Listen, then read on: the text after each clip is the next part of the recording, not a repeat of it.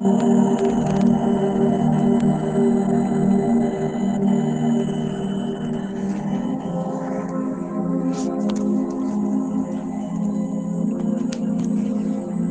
gratidão e alegria, celebramos neste final de semana a festa de Pentecostes e encerramos o tempo pascal. Essa festa era celebrada no Antigo Testamento, quando os israelitas peregrinavam até Jerusalém para apresentar-se diante do Senhor.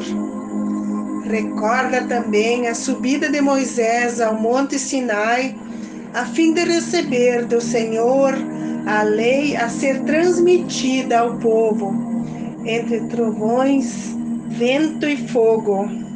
A nova lei tinha que ser entregue ao povo com os tais fenômenos da natureza e transcritos de forma semelhante.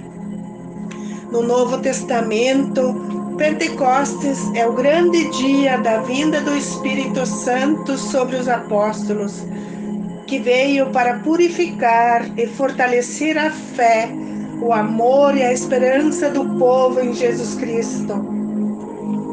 Para entender os ensinamentos de Jesus, precisamos compreender os sete dons que o Espírito Santo nos concedeu e que através desses dons nós capacitamos como cristãos capazes de exercitar o espírito da caridade, da alegria, da paz, da paciência, da fidelidade, modéstia e mansidão. Por isso, Pentecostes é a marca do nascimento da igreja, é a confirmação da nossa fé com a chegada do Espírito Santo. Ele nos comunica através de seus dons, o carisma, as virtudes e os frutos dessa aceitação a cada momento ele nos renova, nos fortalece e infunde em nós o poder e a graça da Santíssima Trindade, Pai, Filho e Espírito Santo.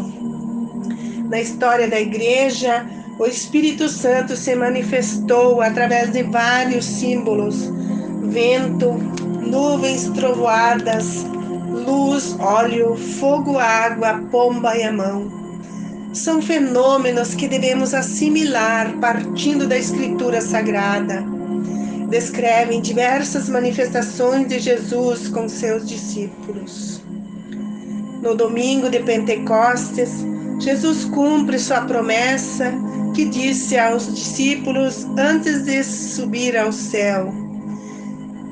Enviou-lhes o Espírito no meio de um barulho que veio do céu como se fosse uma ventania, e sobre eles pousaram línguas de fogo. Eles ficaram cheios do Espírito Santo e começaram a compreender as maravilhas do Senhor, cada um na sua linguagem. A segunda leitura da carta de Paulo faz um alerta sobre o Espírito Santo, que deve ser vivenciado no que o Senhor ensinou a diversidade de dons e ministérios. A cada um o Espírito se, se manifesta, tendo em vista o bem comum. Todos nós fomos batizados num único Espírito para formarmos um único corpo. O Evangelho traz o relato da alegria dos discípulos ao ver o Senhor que soprou sobre eles o Espírito Santo e lhes disse: recebei o Espírito Santo. A quem perdoardes os pecados, eles lhes serão perdoados. E a quem não perdoardes, eles serão retidos. O sopro da vida que Jesus Cristo traz para as comunidades, que as fortalece, que as mantém reunidas, é o Espírito Santo. Oferece paz, e segurança para enfrentar os desafios que o anúncio do Evangelho comporta. Assim como fortaleceu os discípulos para cumprir a sua missão. Os dons do Espírito Santo são infinitos, pois trazem a plenitude da graça aos corações. Nossa missão é proclamar a paz no meio de um mundo conturbado, violento e arrogante.